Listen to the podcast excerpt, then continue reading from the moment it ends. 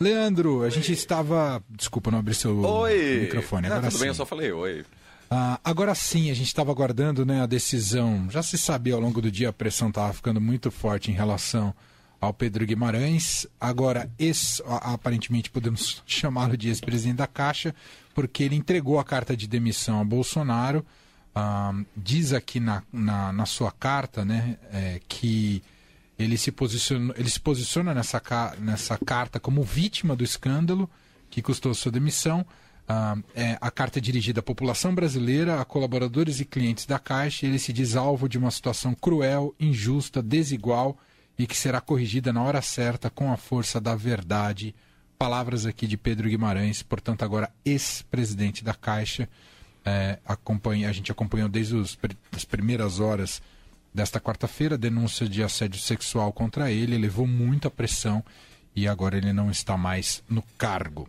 Bom, é em cima do laço, em cima da notícia que a gente já comenta mais essa crise envolvendo o governo federal, mais essa crise que bate a porta do presidente Bolsonaro. Pedro Guimarães era muito próximo ao Bolsonaro e que, claro, tem é, é, impactos num momento em que Bolsonaro só pensa na reeleição. Está aqui com a gente no estúdio da Eldorado, já chegou Beatriz Bula.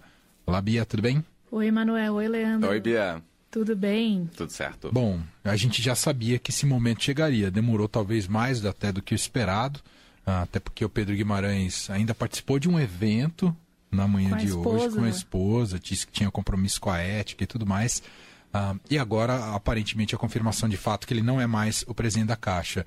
Ah, uma crise não só para a imagem do banco, para a imagem pessoal, evidentemente, do Pedro, que vai enfrentar processo administrativo, penal e tudo mais, mas também para o governo federal. Mais uma crise que bate a porta de Bolsonaro, Bia.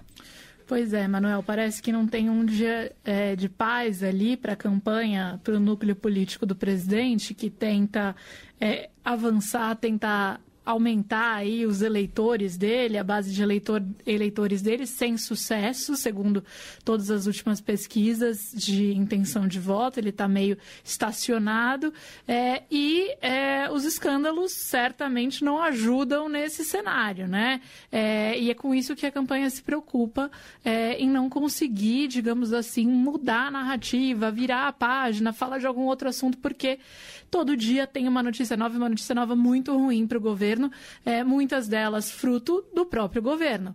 Então, de ministros que ora estão envolvidos em negociata é, com, com, com pastores, é, usando aí o cargo de uma maneira irregular, podendo configurar uma série de crimes, entre elas corrupção, que ora é, tem um presidente da Caixa envolvido em escândalo de denúncia de abuso sexual e, como você falou, é um político que é próximo, o, o Pedro Guimarães, ele é muito próximo do Bolsonaro. É, é um pouco diferente da situação, claro, é, do Milton Ribeiro, é, que é uma situação ali que a gente fica no limite, no limiar entre é, como que a ação ou não a, a não ação do presidente possibilitou, incentivou de alguma maneira é, a atuação do Milton Ribeiro com os pastores. Nesse caso do Pedro Guimarães na Caixa, não, não paira né, no momento essa questão em torno do presidente Bolsonaro, mas era um homem de confiança dele. E pelos relatos que a gente. É, que a imprensa revelou, né, muitos deles que foram levados às autoridades. Importante falar que esse caso já está sendo investigado pelo Ministério Público Federal, é, mas há muitos relatos aí que apareceram é, na, na imprensa a partir de então um caso que foi revelado aí pelo portal Metrópolis, né? Sim. E que tem os desdobramentos têm sido acompanhados por todos nós jornalistas, mas é, os relatos eles mostram que era uma coisa corriqueira, né? É, era corriqueira, era do perfil é, do presidente da Caixa, então fica difícil também é, falar que é, o presidente Bolsonaro nunca tenha se deparado com uma situação, se não de assédio sexual, mas com uma situação em que é, o Pedro Guimarães possivelmente já, já demonstrava como é, era a visão dele de mundo é, e com relação a mulheres, né? E isso demonstra mais uma vez que, enfim, isso passa longe de ser uma preocupação desse governo. flexões, que não era assédio sexual, mas claramente assédio moral ali, né? Exatamente, né? Mas não é um, um, um governo que está muito preocupado com esse tipo de pauta, né? E que é, é uma pauta que, ainda bem, a sociedade tem está é, tá cada vez mais madura para debater e pedir é, rigor com seriedade. É, e ainda bem também que casos é, como esse é, têm, têm se tornado públicos, né? Porque muitas vezes, e há pouco tempo atrás, é, isso tudo é muito difícil de ser revelado, porque, claro, é, pressupõe aí muita coragem por parte das pessoas que sofrem esse tipo de assédio, ainda mais quando a gente está falando de posição de poder é, e o abuso sexual muitas vezes, quase todas, está relacionado com essa posição de poder, né? Que era o caso ali das funcionárias que relatam que se sentiam constrangidas, afinal de contas, ele era o presidente do banco, ele era o chefe, ele estava numa posição de prejudicá-las, inclusive profissionalmente. Então, assim, é, é má notícia aí para a campanha do Bolsonaro, enfim, é uma má notícia para todos nós brasileiros, né? Saber que tem um presidente é, de um banco público aí é, com esse esse tipo de, de atuação, né, é, constrangendo aí pessoas que são funcionários, que são servidores ali, que estão para é, estão tentando trabalhar, mas também uma notícia política aí para o Bolsonaro, certamente, é, que, enfim, agora é, a gente tem, de fato, o anúncio de que Pedro Guimarães vai deixar de vez o comando da Caixa. Mais cedo, Flávio Bolsonaro, filho do presidente senador, disse que ele deixaria para que a denúncia não fosse usada politicamente contra o Bolsonaro. A gente tem até o áudio, o Felipe Frazão, né, que fez essa entrevista com o senador Flávio Bolsonaro, ele cedeu para a gente o áudio da entrevista, nós separamos dois trechos. O primeiro falando sobre a demissão do Pedro Guimarães. Vamos ouvir aqui, áudio captado pelo Felipe Frazão, lá em Brasília. O Pedro compreendeu né, que poderia ser usado para explorar o presidente, já que é um problema inaceitável, mas é de coisa de cunho pessoal do, do Pedro, não tem nada a ver com o governo, não tem nada a ver com a presidência. É, mas o fato é que o, presidente imediatamente partiu deles, ó, Pedro não dá. É, Pedro, que estão acusando você aí, não, o Pedro pronto, entendeu, já foi conversar sabendo né, que isso deveria acontecer. Do jeito que os fatos estão se apresentando, parece que são bem, bem robustos e tal. E, e aí, para preservar o próprio Pedro da Caixa e o mostrar que não compactou com isso, essa atitude foi tomada.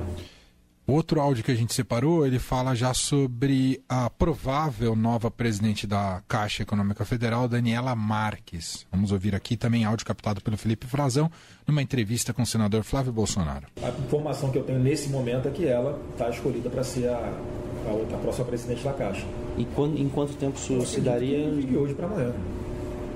Acredito que publique a informação dele ou de hoje para amanhã, junto com a, com a nomeação dela. Né? O fato dela ser mulher foi pensado também para dar uma resposta à foi sociedade? Para dar uma resposta, para dar uma resposta mais do que clara, para evitar qualquer tipo de dúvida de interpretação, é que o presidente Bolsonaro não, não admite esse tipo de, de conduta dentro do, do governo dele. Cálculo é tudo político eleitoral na resposta, né, de quem será a nova presidente, né? A despeito do, do se ela é, poderia assumir ou não o cargo, talvez tenha competência para isso, mas se percebe pela fala do Flávio que a lógica foi guiada essencialmente pela via política, né, Bia? Claro, com certeza. E a preocupação do Flávio de a todo momento falar que é uma conduta inaceitável, é de que o governo não compactua e que colocar uma mulher aí tem esse, esse condão.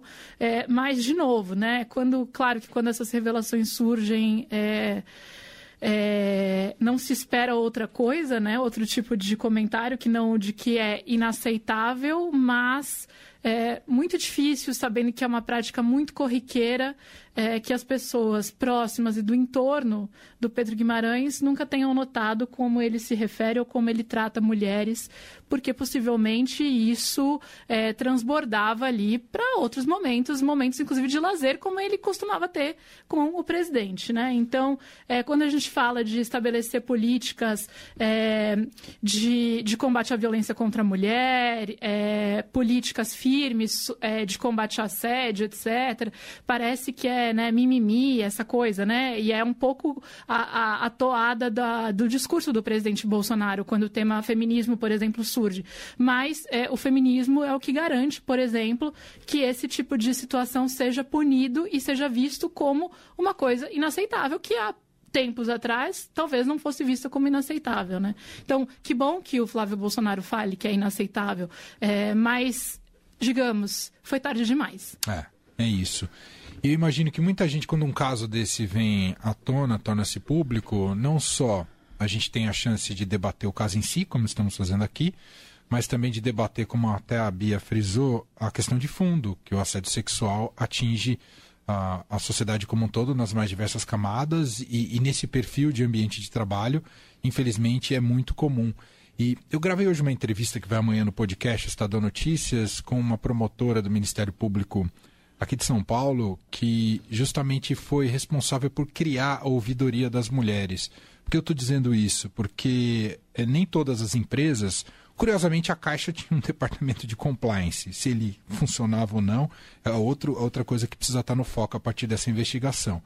Mas muita gente está nessa situação e não vê uma possibilidade de denunciar. Então eu queria aproveitar aqui para dizer que existe esse canal do Ministério Público, que é a Ouvidoria das Mulheres, que é um canal que tem funcionado e que permite com que você faça esse tipo de denúncia caso uh, esteja numa situação grave, uh, como infelizmente é muito comum em várias empresas no país. Bia.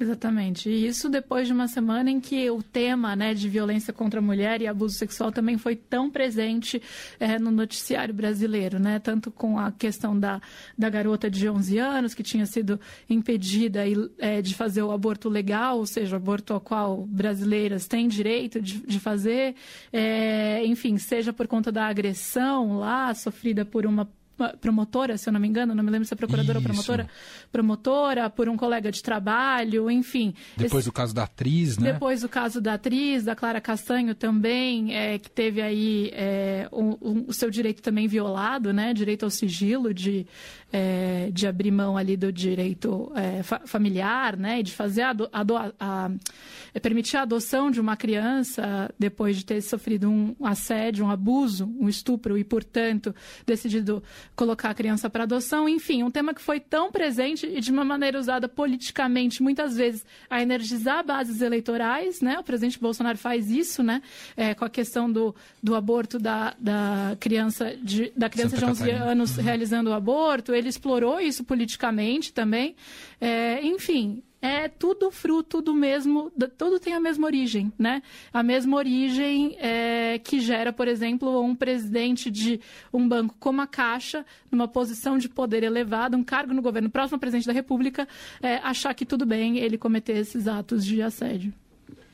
Muito bem. Beatriz Bula, repórter de política do Estadão, com a gente às segundas, quartas e sextas. Hoje muito legal aqui no estúdio, né, num dia bastante agitado né, com a saída de Pedro Guimarães do comando da, da Caixa e toda a crise envolvendo o governo Bolsonaro. Mais uma vez, obrigado, viu, Bia? Muito obrigada e até sexta. É.